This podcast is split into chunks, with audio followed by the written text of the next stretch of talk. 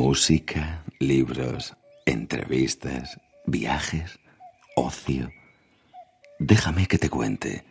En Onda Cero con Eduardo Yáñez.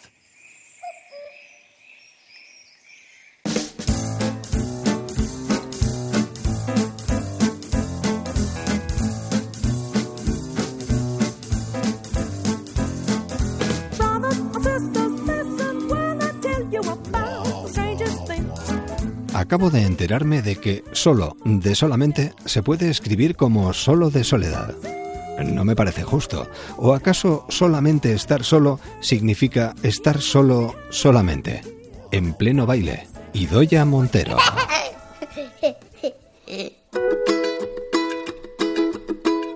Madrugada de radio, madrugada de verano, aquí en Onda Cero, hasta las 5, 4 en Canarias.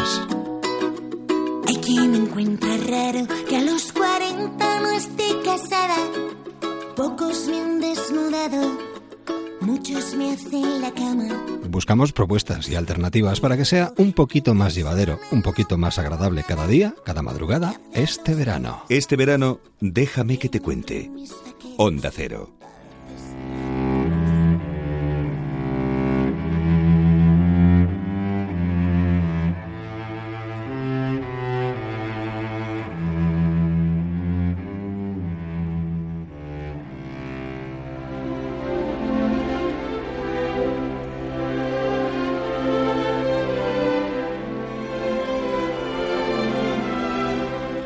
Música muy apropiada para dejarse llevar. Y sobre todo por lo que arrastra consigo, un espíritu especial. Spirit of Casals.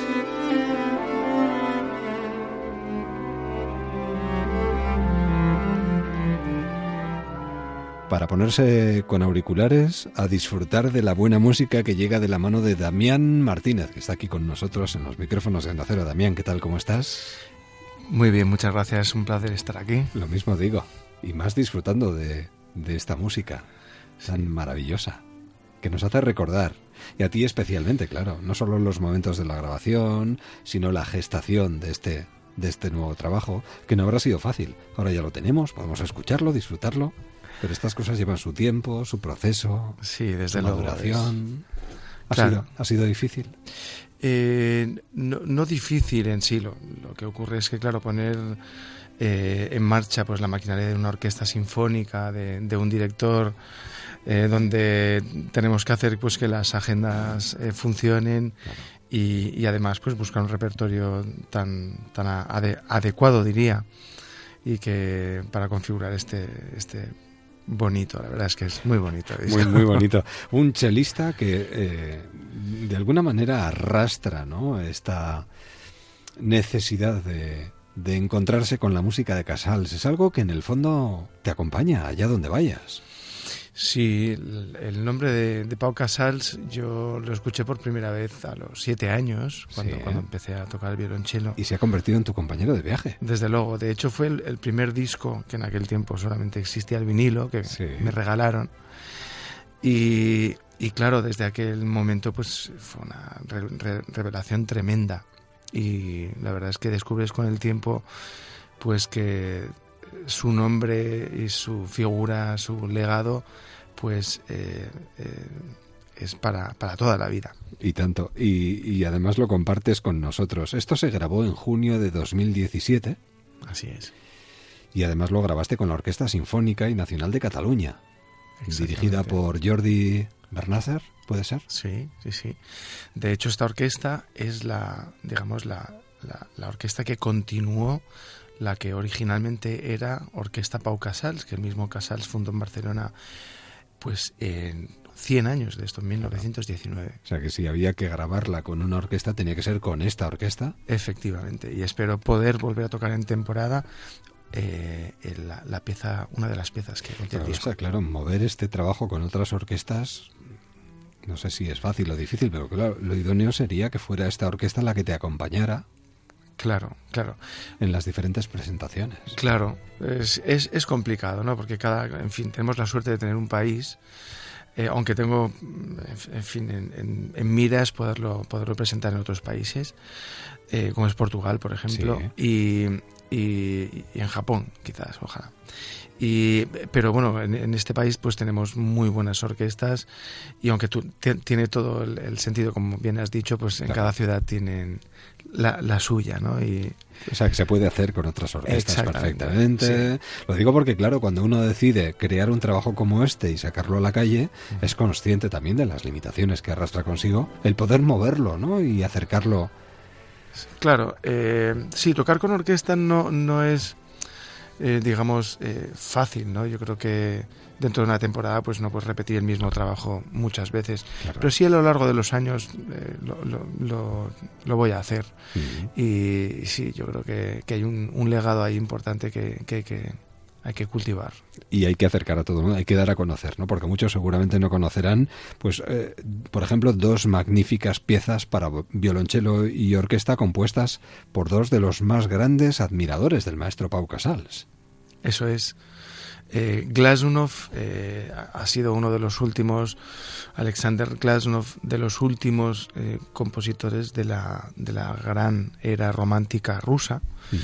Y él, una vez afincado en París desde 1928, tuvo la, la ocasión de conocer a Casals. Y, y bueno, pues fue una inspiración para él el componer este concierto que, que, está sonando de fondo además, que es la pieza que suena. En Eso es. Y que él dedicó a Casals.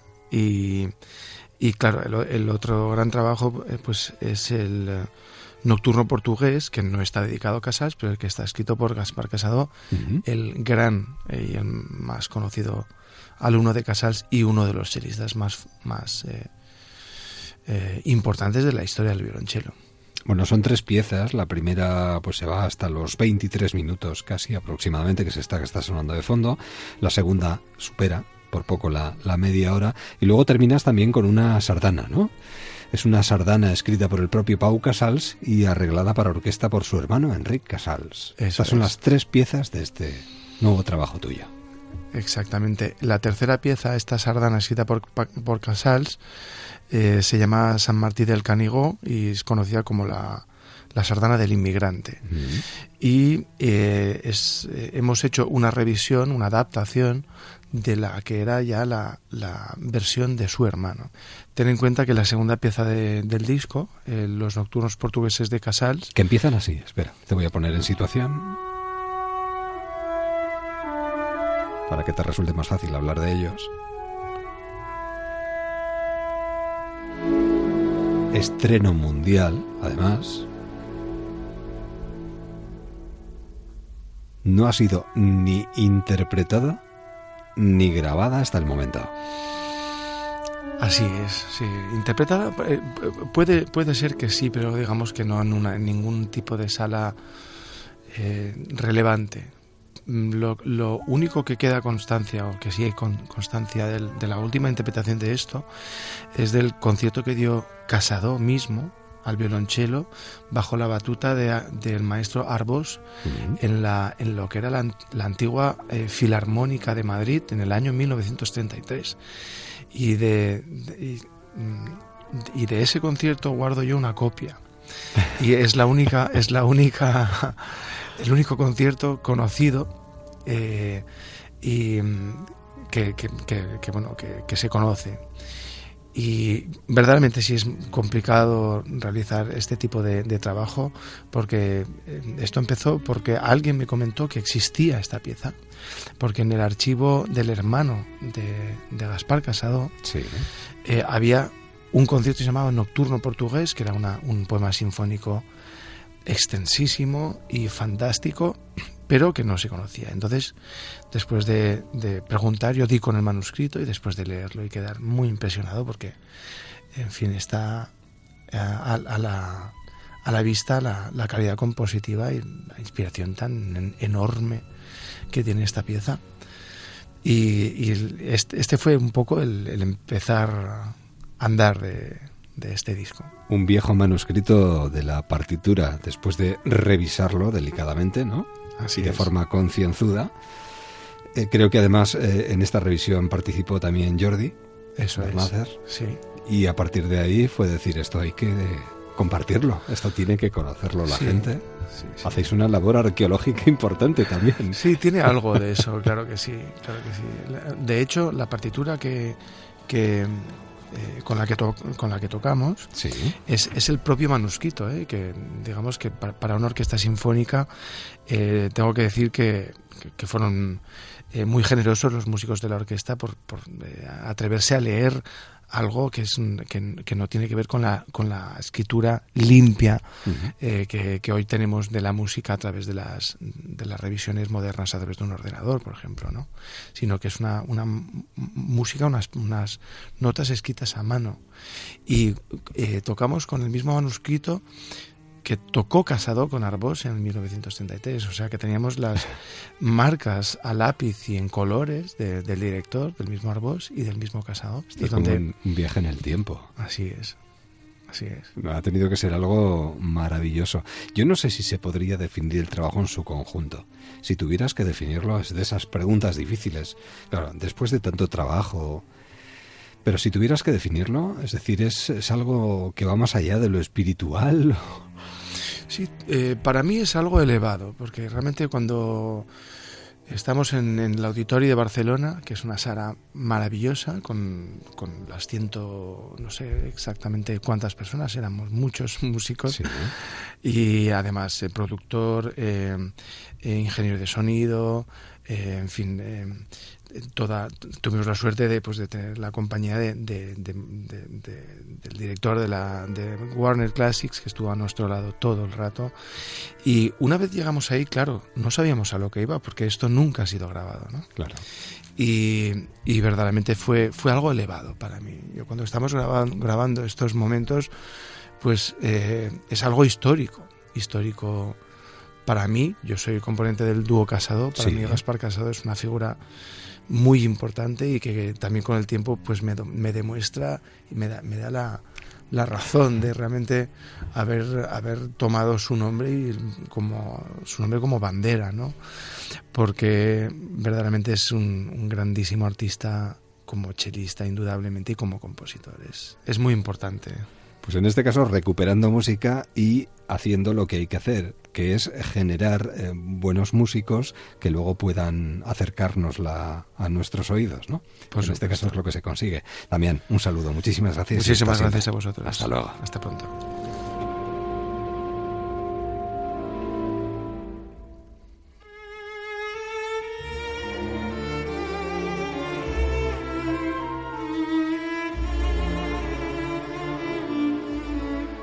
La música expresa lo que no puede ser dicho y aquello sobre lo que es imposible permanecer en silencio. Víctor Hugo.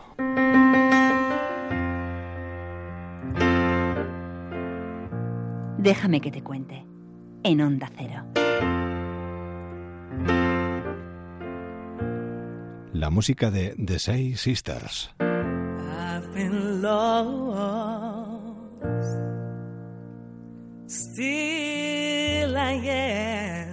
Que sonará en el Sam Sam Festival.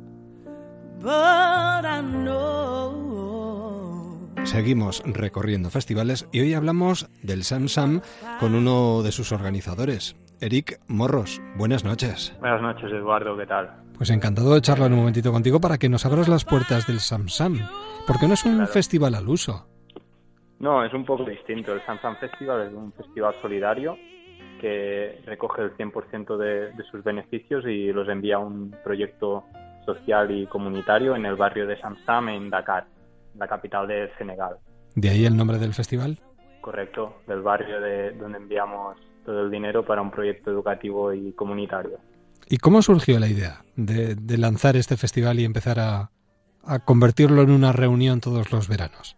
Sí, bueno, la verdad es que para hacer cinco céntimos de la historia, esto empieza un poco en los años 60 en, Tarrasa, hubo unas inundaciones muy, muy importantes y hay un grupo de personas, entre ellos Ferran Sanz, a quien seguimos y, un poco colaboramos con él, junto a otras personas, a ver una escuela pública para, para la gente del barrio que, que había quedado todo devastado y, y los niños necesitaban un sitio donde poder, donde poder estudiar Entonces, al cabo de unos años, cuando la situación en Terrassa ya, ya queda normalizada, lo que pasa es que Ferran Sanz se va al barrio de Samsam a hacer un poco lo mismo que hizo en, en el barrio de Terrassa de las Arenas. Entonces surge una, una asociación en Terrassa que se llama Mix de Ferran, que empieza a hacer eventos perdón, para, para de alguna manera devolver mm, un poco la, lo que Ferran ofreció al barrio y nosotros en 2013 un grupo de educadores sociales pues cogemos un poco el relevo y nos hacemos con el festival, igualmente colaborando con, con de Ferran y empezamos un poco las andanzas de Lleida y desde hace tres años lo hacemos en Cunit con el mismo objetivo que, que empezaron los, los amigos de Amics de Ferran. Y este año se celebra la cita del 15 al 17 de agosto. Correcto, en Cunit, en Tarragona, en un, la verdad es que tenemos la suerte de que el Ayuntamiento de Cunit es uno de los organizadores y, y la verdad es que solo tenemos palabras de agradecimiento. Tenemos donde se realiza el, el recinto del festival está a escasos metros de la playa, así que es un lugar precioso, súper bonito para realizar un festival de este tipo. Y sí, como, como bien has dicho, este año son tres días y vamos con muchas ganas y, esperando que sea una gran fiesta para todo el mundo y aparte pues poner nuestro granito de, de arena en la lucha contra las desigualdades. ¿Y qué habéis preparado para este año? ¿Qué sería lo más destacable? Bien, pues este año la verdad es que tenemos un cartel muy amplio y con, con varias estrellas de, de diferentes de diferentes ámbitos musicales. Tenemos el día 15, que es un poco más de reggae, con Morodo, y la Sound, um, Binary Lion y The Six Sisters. Tenemos el día 16, un día un poco más de, reggae y rap con Little Pepe, con Ira Rap. También tenemos a Shota, Rapsus Clay. Y el 17 tenemos a uno de los pioneros de la música catalana, como Itacaban y Xavi Sarriá. Y también van a actuar diferentes DJs como Dance and Culture, Urtica Sound, Monja, Monka DJ y otros grupos como Cultrum, The Six Sisters. Va a haber mucha variedad y para todos los gustos. ¿Y aparte de la música? Aparte de la música vamos a tener diferentes talleres y, charlas.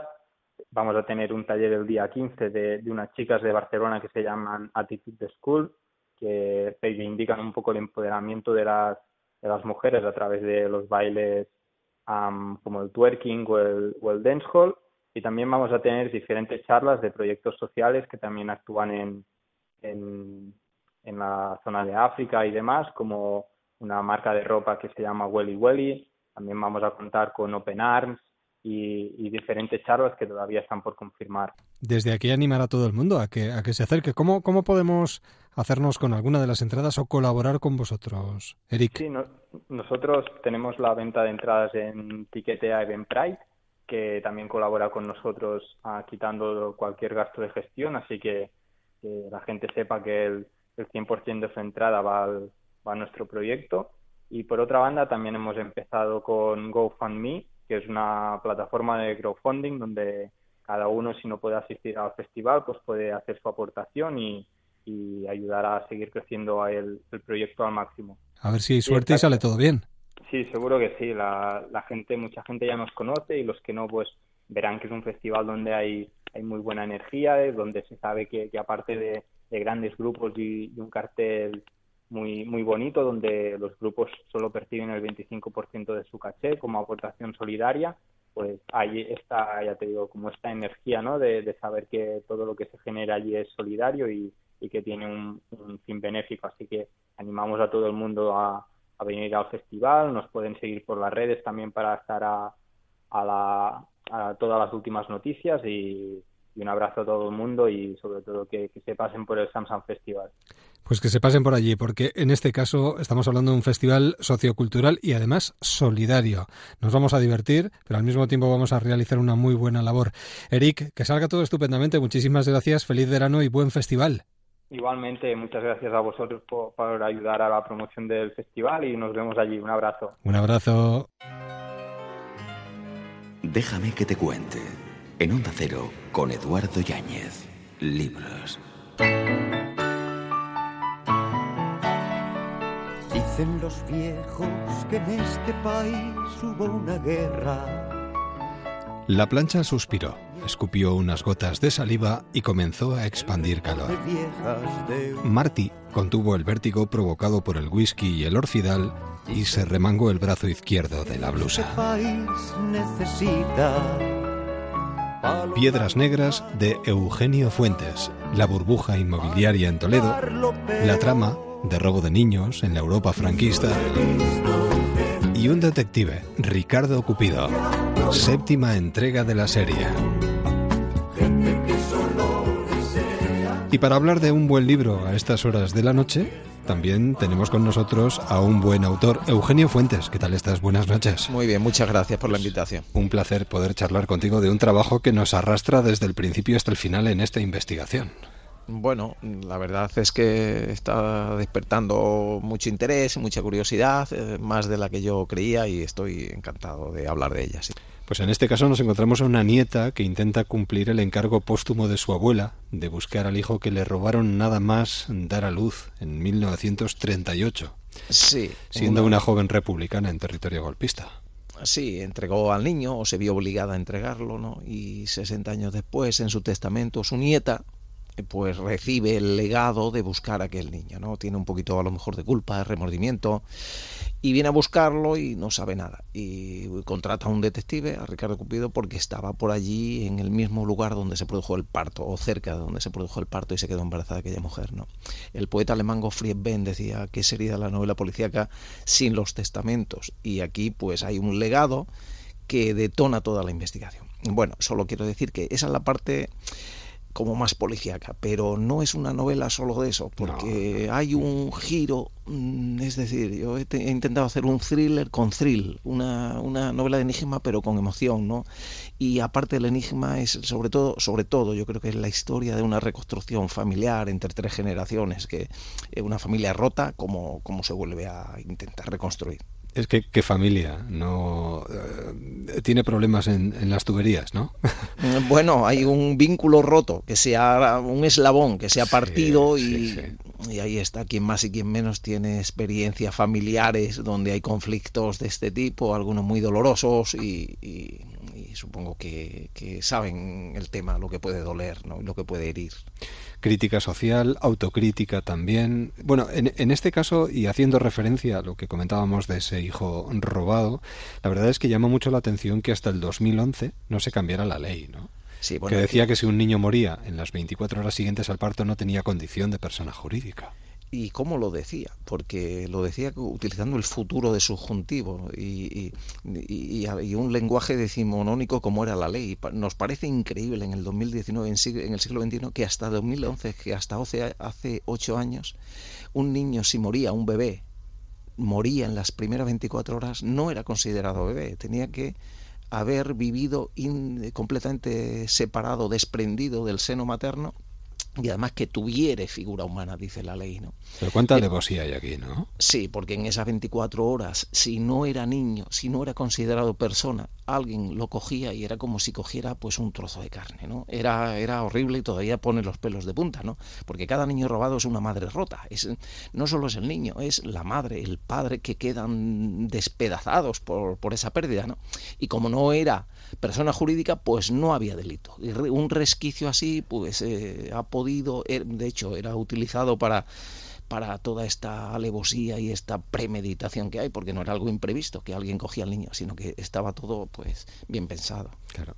Niños robados que de repente muchos años después se encuentran con una realidad a la que a veces le quieren dar la espalda, porque creo que esto, si no me equivoco, parte de algo que te contó una persona o el familiar de un amigo, que además encontró al adulto que había sido robado de niño y este no quiso saber nada de sus padres biológicos y no se creía la historia, además. Qué, buena pregunta, porque si solo hubiera sido la búsqueda de un niño robado, estaríamos ante, ante una, una película de sobremesa de Antena 3, ¿no? basada en hechos reales.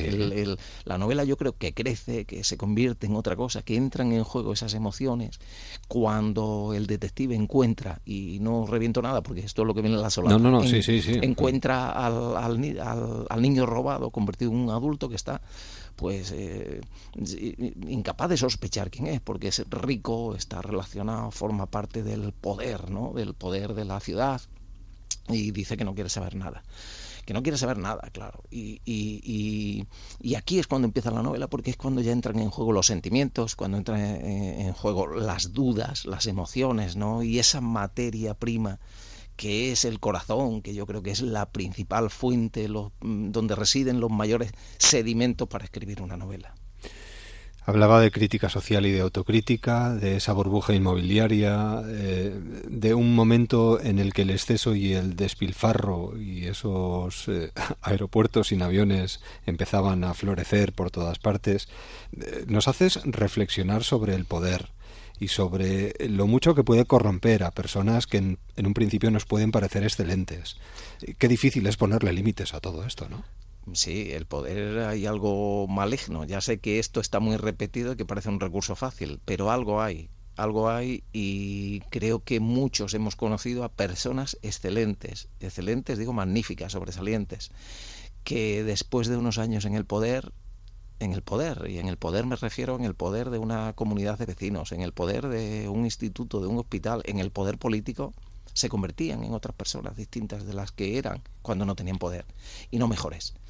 Y entonces algo hay ahí en el, en el poder que tiene... Ese, ese querer mantener, ¿no? El dominio, el ordeno y mando. El ordeno y mando, sí el que se hagan las cosas como yo quiero, ¿no? El poder al fin y al cabo es decidir cómo se hacen las cosas y eso debe ser muy adictivo para que tú decidas y que toda la gente se acople al cumplimiento de tus deseos, al cumplimiento de tu ideología, ¿no?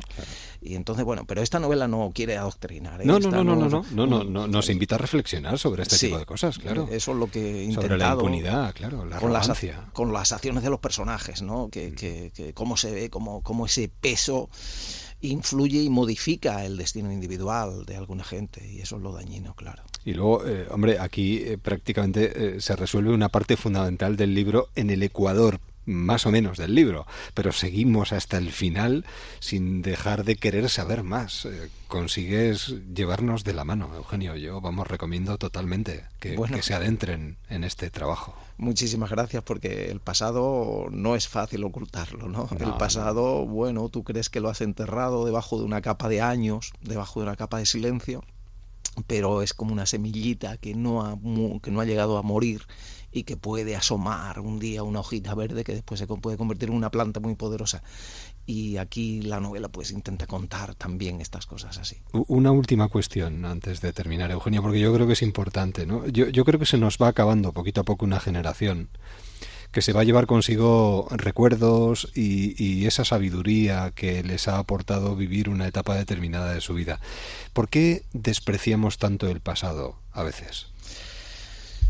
Bueno, me gustaría saberlo. Yo quizás no sea quién para decir por qué, pero mm, eh, si no encuentro una respuesta colectiva de por qué despreciar el pasado, por qué no renovarlo, eh, sí creo que hay que buscar al menos soluciones individuales, ¿no? Y me atrevo a decir una cosa. Eh, mm, me parece un error ocultar el pasado, pero no ya por quien quiere, un error también para quien quiere ocultarlo, porque quien quiere ocultar el pasado, en el momento en que lo desvela descansa es cuando encuentra la paz, porque si no siempre está con una amenaza ahí que no se sepa, que no se sepa, que no se sepa, ¿no?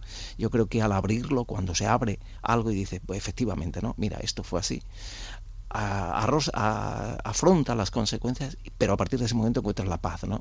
Y esto es lo que me parece a mí que habría que hacer y que no se trata de ocultar nada ni de tomar tanto venganza, revancha, sino de descubrir la verdad, sí. Bueno, en el caso de los niños desaparecidos sí que creo que habría que asumir responsabilidad por, parte de quien las haya tenido mm. hasta muy entrada la democracia, sí. Estamos tan atolondrados por lo urgente que nos olvidamos de recordar la historia para purgar lo que haya que purgar, que a veces hay que purgar muchas cosas.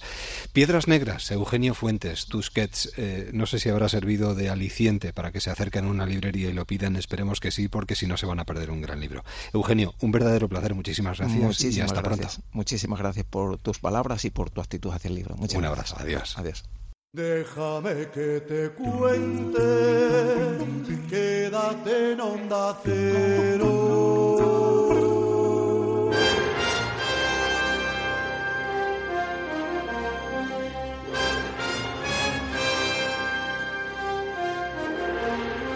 Viajeros en onda cero.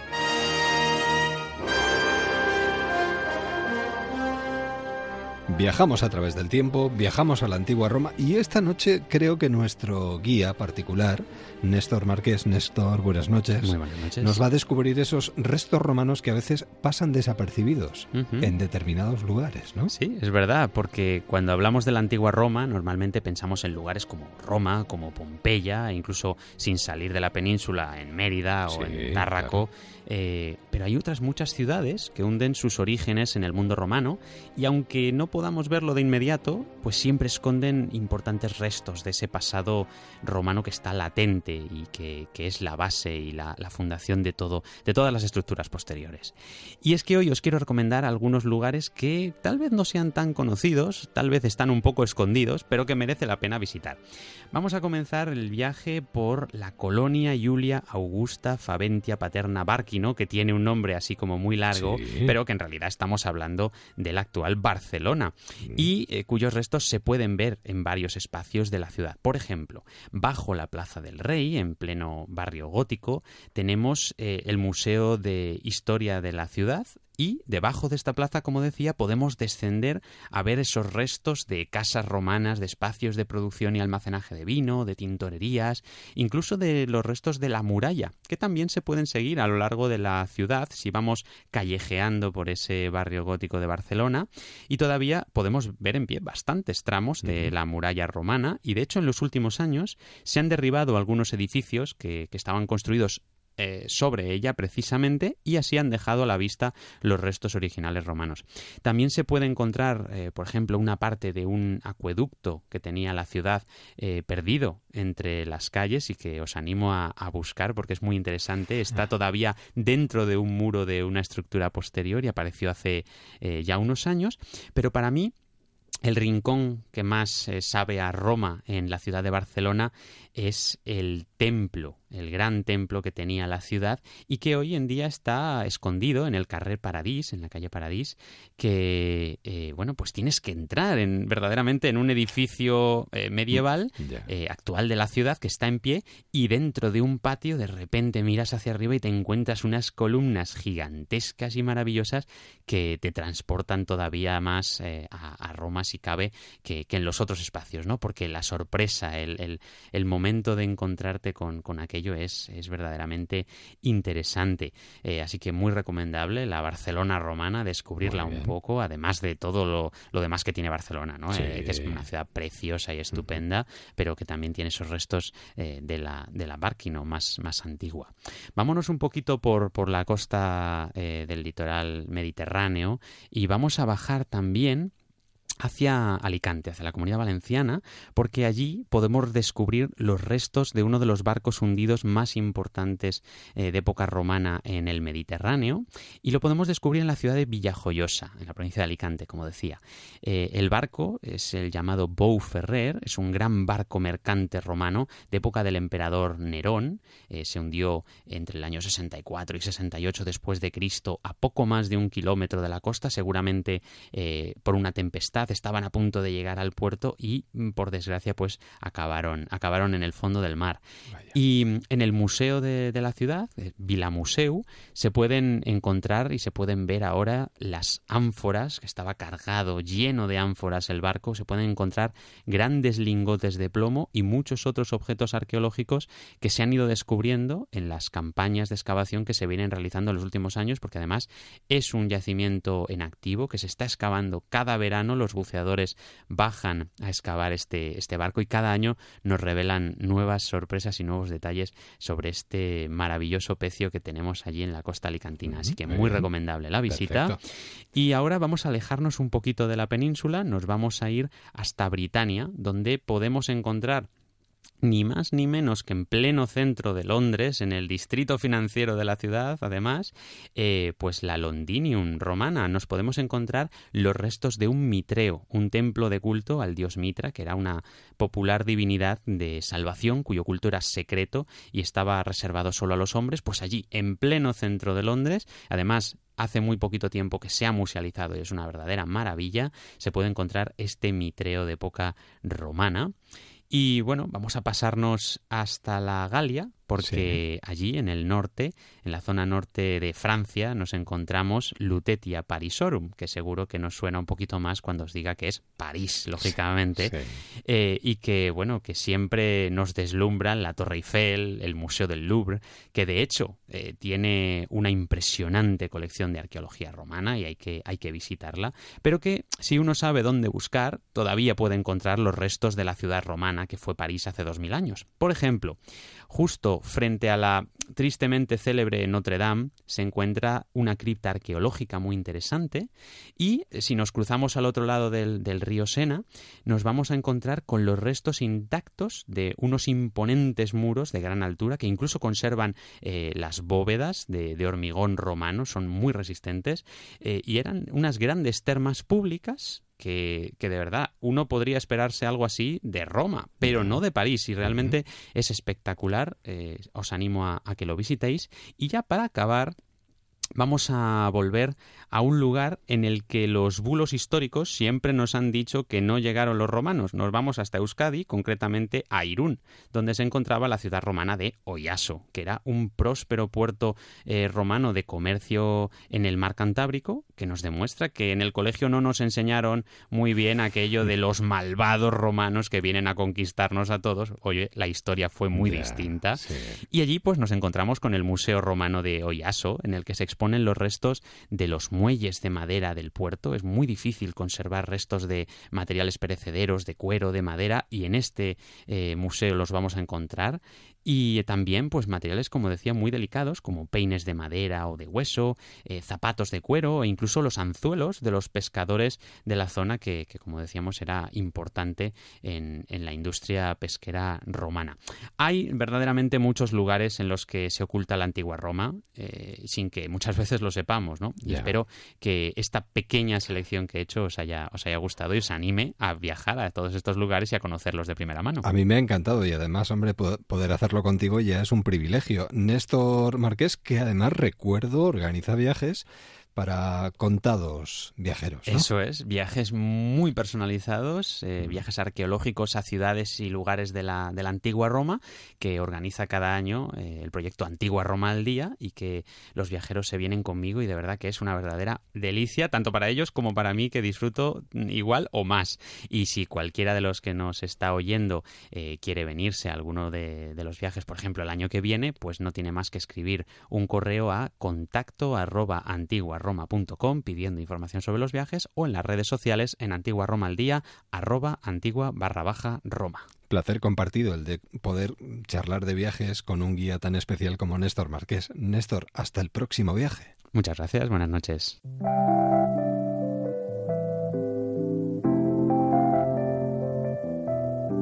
Este verano, déjame que te cuente.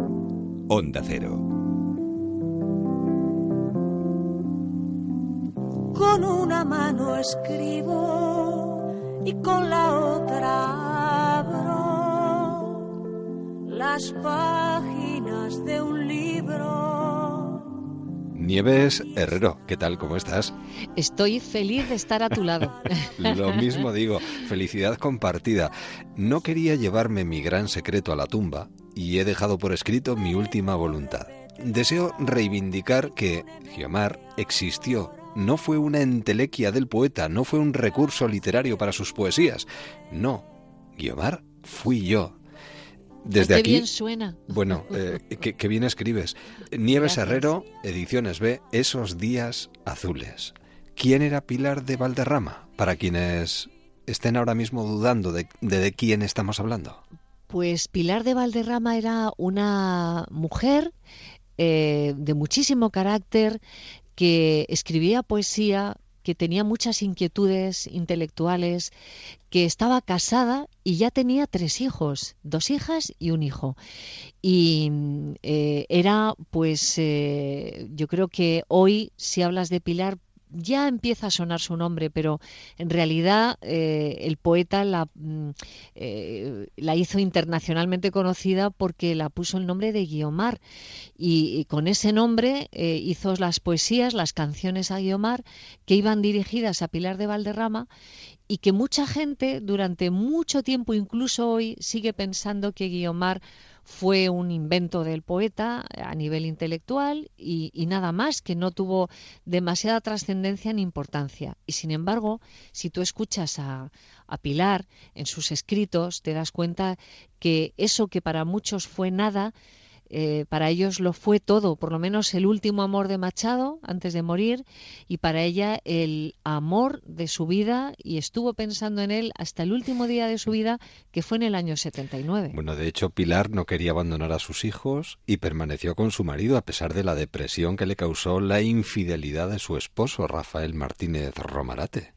Sí, señor, así es como empieza la novela, cuando él la confiesa, él, le eh, confiesa a su mujer que, ha estado dos años con una joven que se acaba de suicidar y entonces ella eh, necesita poner distancia. Por eso te digo que era una mujer muy adelantada, porque no todas las mujeres eran capaces de irse de casa a pensar. Bueno, pues ella se fue a pensar a Segovia y es cuando conoce al poeta y, ella sin ninguna gana de volver a enamorarse, eh, simplemente con esa admiración que tenía hacia Machado, va con una carta de recomendación mm, para conocerle, porque era el, el, poeta de su vida con el que se sentía identificada en sus versos, y se conocen y caray, eh, ahí, Edu, saltaron chispas, aquello... A trompicones, pero eh, A trompicones, pero aquello era... Que yo creo que los amores prohibidos, los que son secretos, son los más fogosos y quizá los más apasionados, porque idealizas ¿no? a la persona con la que no puedes estar. La, estancia de ella en Portugal y el exilio de Machado en Francia donde falleció desgraciadamente, eh, quizás imposibilitaron ¿no? que esto hubiera ido más allá. Yo creo que era un amor sin, sin ningún futuro en esa época. O sea que aunque hubieran seguido, no, no, no, podía, no podían eh, casi ya ni quedar, porque ya al final el marido, sabiendo que ella entraba, salía, empieza a ponerle pegas a la salida de casa, luego empieza a haber muchas revueltas en la calle, eh, muchas huelgas, y entonces con la excusa de las huelgas y de las revueltas le dice que no salga de casa. Y ella eh, lo único que pueden hacer es escribirse ya en, en el final de su relación, donde apenas se, se ven físicamente, pero sí se pueden escribir.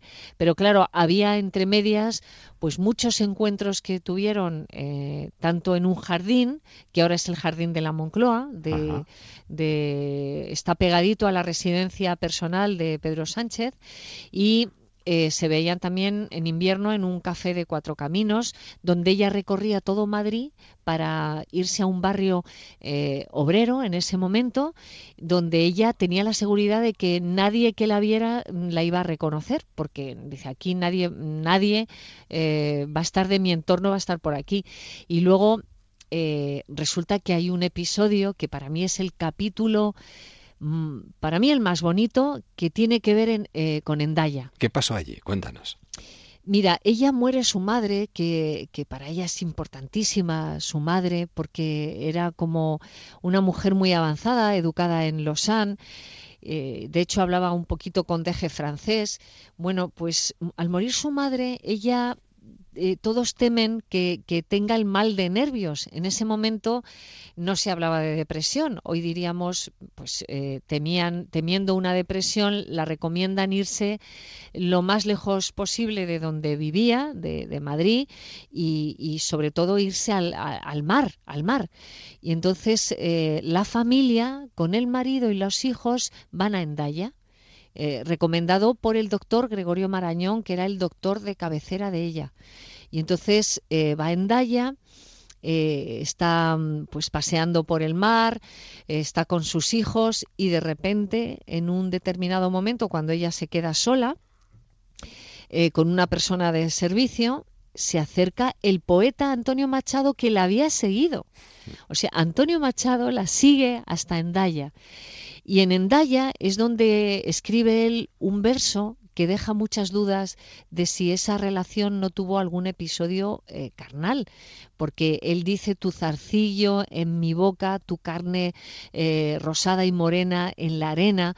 Entonces, incluso la nieta, que es la que me pidió que escribiera esta historia, la nieta de Guiomar, de Pilar, eh, dice que tenía, las tenía dudas, dudas mm, por ese verso de Machado, si ahí hubo algo más que, unos besos, ¿no? Entonces, bueno, pues eh, es el episodio para mí, pues crucial en esta en esta historia que, que he contado en esos días azules y efectivamente en Daya, para ellos en el pensamiento cuando eh, pasaba mucho tiempo sin verse, recordaban a través de las cartas ese momento. Entonces, eh, fue un momento importante y en, la historia que yo cuento, sin duda, Endaya es un antes y un después. De, una, de una mujer que superó distancias, ideologías, avatares políticos, una guerra civil, que pertenecía al club del liceo, donde se asociaron las mujeres intelectuales de una época, bueno, en la que no era fácil para ellas, ¿eh? y a las que el clero y la burguesía menospreciaban llamándolas las maridas, lo recordamos, Nieves. Eh, exactamente, porque eh, piensa que eh, estaban mal vistas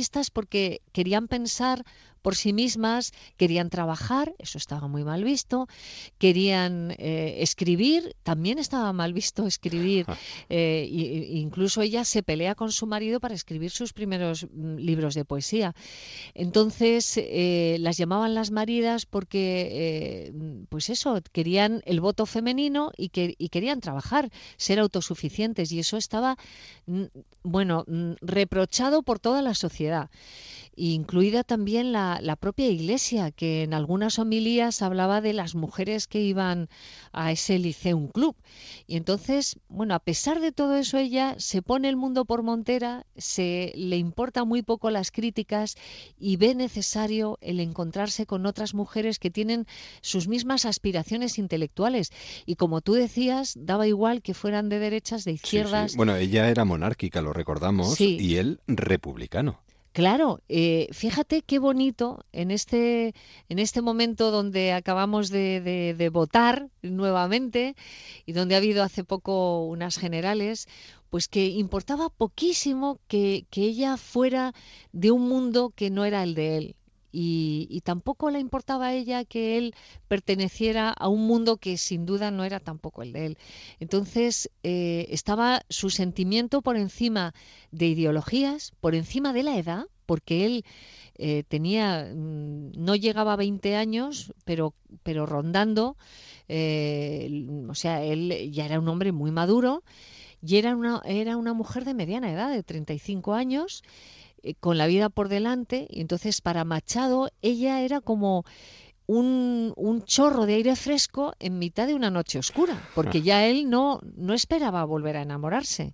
Pues en este libro consigues reconstruir esta historia de ausencias y nostalgias de Machado y Guiomar y pones voz a una mujer peleona, culta, moderna, adelantada a su tiempo, además recordando que todo esto coincide, si no me equivoco y si no corrígeme, con el 80 aniversario de la muerte del poeta. Sí, señor.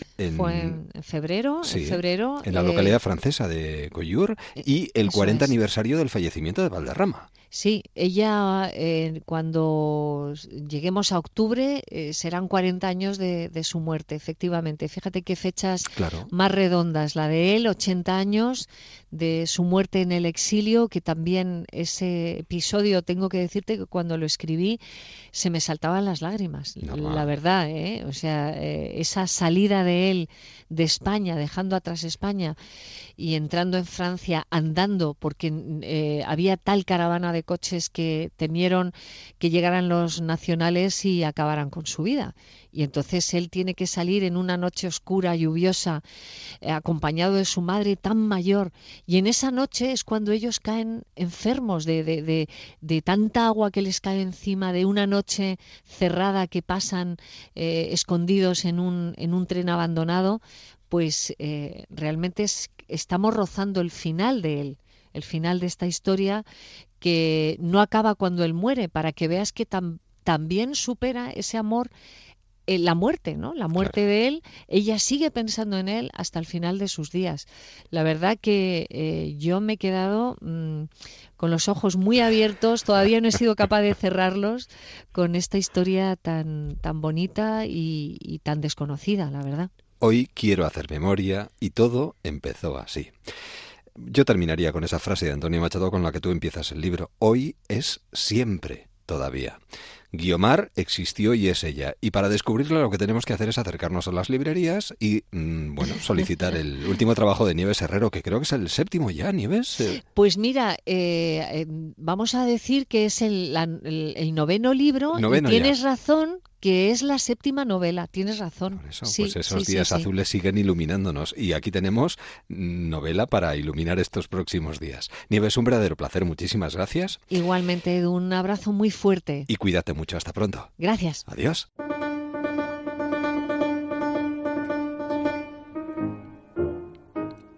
Y antes de las noticias de las 5, 4 en Canarias, breves historias de nosotras de Susana Cosca. Olga Ivinskaya tenía 34 años y era una joven viuda con un pasado trágico, como casi todos, en la trágica Unión Soviética de los años 40, cuando conoció al mítico poeta Boris Pasternak. En aquellos días, Pasternak había caído en desgracia, algo de lo más normal en los oscuros tiempos de papá Stalin. Su poesía fue considerada demasiado personal y pequeño burguesa, lo que le obligó a vivir oscuramente, traduciendo a los grandes autores convenientemente aprobados por la censura. Cuando Olga conoció a su admirado poeta, él tenía 53 años, dos matrimonios y dos hijos. Sus inocentes paseos por Moscú dejaron de serlo y cayeron ambos en las redes de la pasión prohibida. Hay que decir que Pasternak era católico y no contemplaba el divorcio pero sus creencias no le impidieron declarar su amor a Olga y Olga se convirtió en la Lara del doctor Zivago. No hace falta decir que Doctor Zivago es una de las más enormes novelas sobre la Revolución rusa.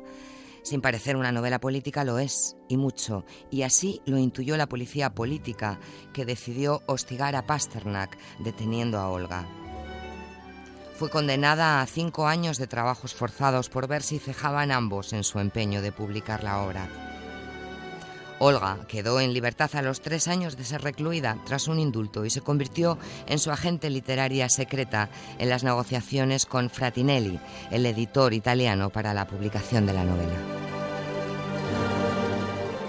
Finalmente, Doctor Zivago fue publicada en Italia en 1957, consagrando internacionalmente a Pasternak, que fue galardonado con el Nobel un año después. Una maniobra de acoso y derribo por parte de las autoridades soviéticas obligó a Pasternak a rechazar el premio y lo desacreditó furiosamente. Olga y su hija volvieron al Gulag acusadas de ser el enlace del escritor con los editores italianos. La película, Doctor Givago, dirigida por David Lean, se estrenó en 1965, cinco años después de la muerte del poeta. Pasternak se convirtió en Omar Sharif y Olga en Julie Christie. En 1988, con la apertura de la perestroika, Olga fue rehabilitada y Doctor Givago pudo leerse al fin en Rusia. Olga escribió en sus memorias Rehén de la Eternidad la verdadera historia de Lara, la triste vida de uno de los personajes femeninos más fascinantes de la literatura. Breves historias de nosotras en Déjame que te cuente en Onda Cero con Susana Cosca. La más bonita sin duda eres tú Y así llegamos a las 5 de la mañana, 4 en Canarias. A punto de comenzar un nuevo día, enseguida el deporte aquí en Onda Cero, el transistor y nosotros volvemos mañana. Feliz jornada a todos. Si tú me abrazas no existe el dolor. Si tú me hablas yo entro en razón. Con solamente mirarme una vez, guías mis pasos allá donde. Es que el pilar de mi vida, tus ojos azules son mi religión.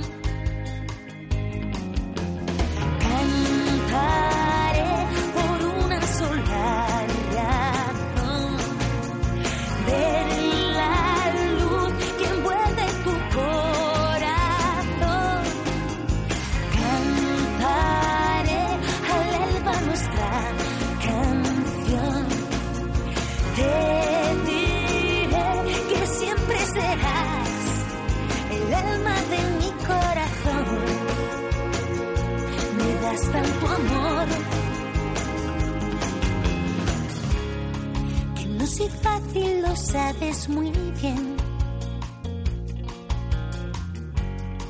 Que me has cosido las alas también. Que sin tus manos no puedo vivir. Que con tu calma consigo seguir. Con solamente mirarme una vez,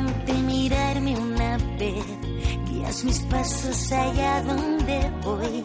Es que el pilar de mi vida, tus ojos azules, son mi religión.